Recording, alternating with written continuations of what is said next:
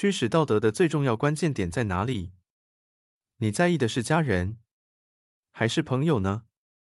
修复关系是一件不停歇息的人生课题。欢迎收听听听好声音 Life Plus。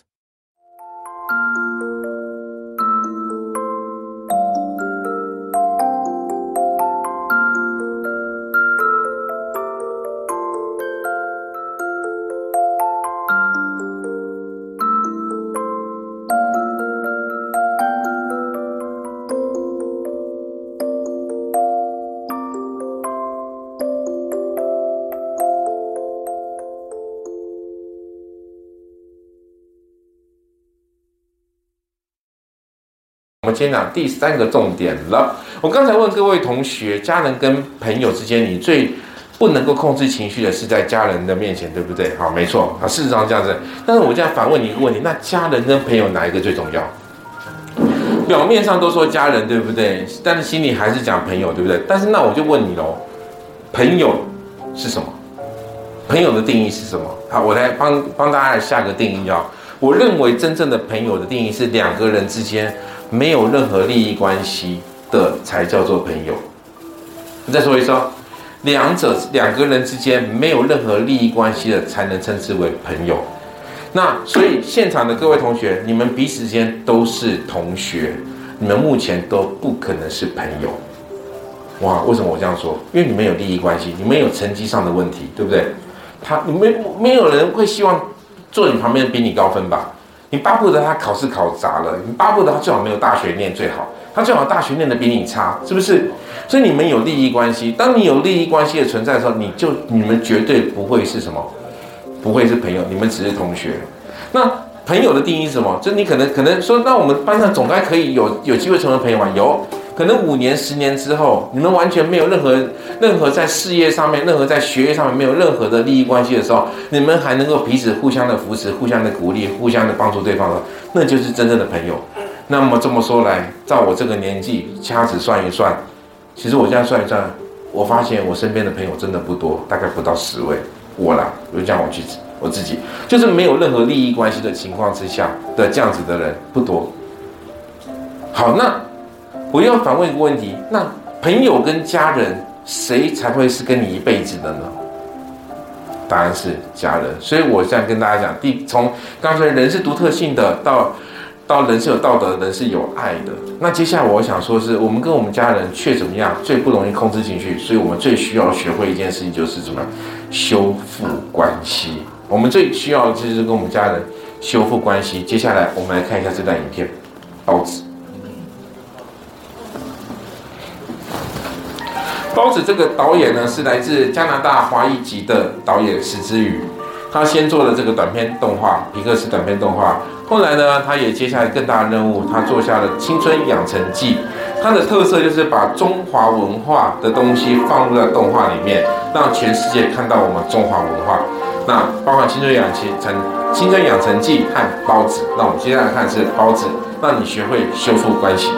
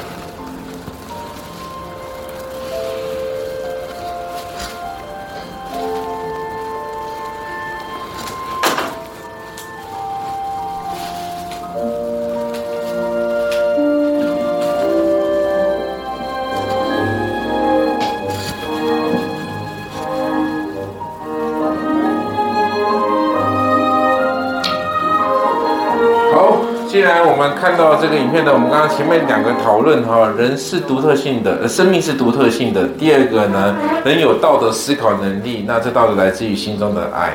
第三个，我们需要学会的就是修复关系。然后修复的关系，就第一个先肯定你自己家，先跟自己修复关系。第二个就是跟你的家人修复关系，那你的家人才是最重要的。我们看到最后看到包子选择了跟他的家人修复关系，在寻龙使者拉雅里面也告诉我们修复关系的重要。当然心中的爱，还有一个彼此之间的信任。最后他们把龙珠的碎片全部交给另外一个人。那个那个龙牙那边，其中有一个那个公主，然后给他去做一个修补，而最后才能抵抗最可怕的装魔。好，在这边我们到时候会给一篇给你们看一篇文章哈。好，那接下来呢？既然讲修复关系的重要，我想介绍另外一个人让你认识一下哦。这个人呢，我不知道多少同学认识，他是冬瓜大哥郭东修。好，那我自己是冬瓜大呃郭东修的生命纪念协会的这个呃理事啊。那他呢，我知道他的原因是因为。第一个在监狱里面服务的工作嘛，所以本来就知道这号的人物。第二个，因为从事生命教育，所以知道呢他是台湾的殡葬达人。其实他非常非常的有名哈，可能你父母亲那一辈他们都会知道冬瓜大哥。他翻转了台湾的殡葬业，他也让台湾的殡葬业更加的透明化。好，那其实我并不是这直接的认识他，是间接认识他的。那我认识他的谁呢？我认识他的儿子。好，在二零一三年六月十五号当天，然后认识他的儿子。那其实因为是我在我的婚礼上面，然后请要必须要请一个呃额外要再必须再多请一个摄影师，但是真的找不到，所以我太太就找请他的妹妹的的同行哈，因为他妹妹是那个模特，所以请他同行看有没有摄影师能够帮忙支援一下录影。结果那一天就跟他结下这个缘分啊，他的他儿子叫郭东呃郭宪宏。好，那儿子呢，他帮帮我们录完这个，那但是我那时候并不知道他爸爸就是鼎鼎有名的东。郭东修，冬瓜大哥，然后呢，他帮我录那个那天录完影之后，他七月就是把那个影片给我看，我觉得做的非常非常的精致，我很想要好好的答谢他，但是他就他他那个郭郭宪宏呢就跟我说，什么不用不用，什么都不用啊，大家都朋友一场，什么都不需要。哎，我就觉得好像我赚到了，因为光是你知道，光下午帮我录影，帮我后制作，少说外面也要两三万块起跳，但是他说什么都不用，大家朋友一场。好，那九月一号，二零一三年九月一号的时候，我从新竹回台北的路上，中午回台北路上，我就看到新闻上面突然报道说，冬瓜大哥辞世，好，然后家属非常的低调，已经火化完毕。看到这则新闻，我就跟我太太随口说，哎，冬瓜大哥已经死了，那个他很有名，你知不知道？我太太完全不知道这个人啊。好，那我觉得怎么会有人不知道他呢？结果我那天中午回到家的时候，我在手在休息的时候，在滑一滑手机，就看到，哎，怎么我认识的郭宪宏他爸也今天过世？好巧，我今天死了蛮多人的哈，我就说，哎，怎么看到最后，滑到最后，怎么看到郭宪宏竟然跟一个冬瓜大哥合照？他说爸，我很想你。原来他在悼念他的父亲，原来他的父亲就是冬瓜大哥。哇，我这个才终于更加的了解，因为他都不太愿意告诉大家说他爸爸是这个人。当时啊，我认识了他，好，原因在哪里呢？因为差不多事情发生在可能二零一一年、二零一一年前后，他跟他爸爸大吵一架，吵什么事情呢？他就跟他爸吵说说，你赚的那些钱，留着自己慢慢花就好了，我不需要，因为你根本就不了解我要的是什么，对不对？好，讲完这句话之后，然后人就掉头就走，他真的就走掉了，是真的离家出走，他就直接在外面工作，在外面成立工作室，然后直接在外面住，住在外面，他就完全不理，就是不理这个家，因为这个家只有他爸。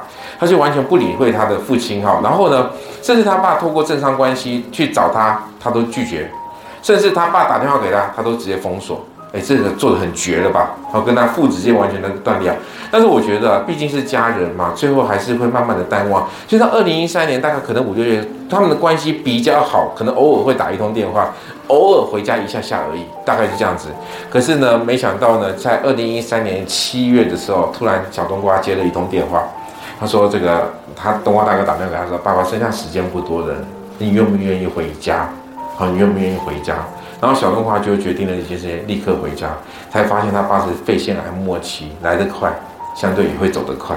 他，肺腺癌末期，所以他在八月的时候，完全就是跟外界人没有任何的。”的关系存在，就是就是断绝关系，他就好好跟他的爸，他的他的父亲修复他们彼此之间的关系。最后，他爸爸没有任何的遗憾，九月一号而离开，小冬瓜也没有留下遗憾。好，他因为知道他跟他爸修复了关系。那当然，他们家。这么有名嘛，对不对？所以很爱面子，怎么可能这种事情家丑不外扬啊？但是没想到有一次录节目的时候呢，他在节目中间似乎透露一些讯息出来，我们听听看东华大哥怎么说。其实爸爸都很尊重你，爸爸也尊重爸爸的你所有的那个阿姨，你们都是我的这辈子的贵人，有你跟有阿姨，爸爸才有今天，他爸爸都很。感谢你们那种支持跟相挺，可是爸爸也不会这样，是我我会在办为你们付出，可是你们不要怪我，因为毕竟我耽误大概一分钟到两分钟，耽误一下下，体力有限，嗯，呃，还要多久不知道，就是尽量想帮你们做而已，就是这样子。嗯，本来知道说带不走一切，爸爸做葬礼的知道说一切都带不走，但我还是希望说我能帮你们多铺一点路，嗯，才不会像我小时候那么辛苦。看，就是我我相信我相信你会跟他提到这些啊，真的真情流露的童话讲出来这样子那种感觉，不容易，这么大这么大年纪的男人哭成这样。那封信他写给我，然后我这老婆她支持我，支持到最后，她也生病了，她也对我也不了解。那我现在从我会慢慢的体会说，过了就好。嗯，对，事业拼再大，但是家庭还是最重要的。对，你说的很多的爱啊，绝对不是。所以他的父亲，对，对，父亲当时呢，也就成为这世界奴隶社会的工具，绝对要用钱才能满足他的儿子。他儿子跟他说：“你就赚钱，你留着漫画就好，我不需要。”因为你根本就不了解了我是谁，所以但是好险他们最后修复了关系啊！好，最后最后我们要下课喽。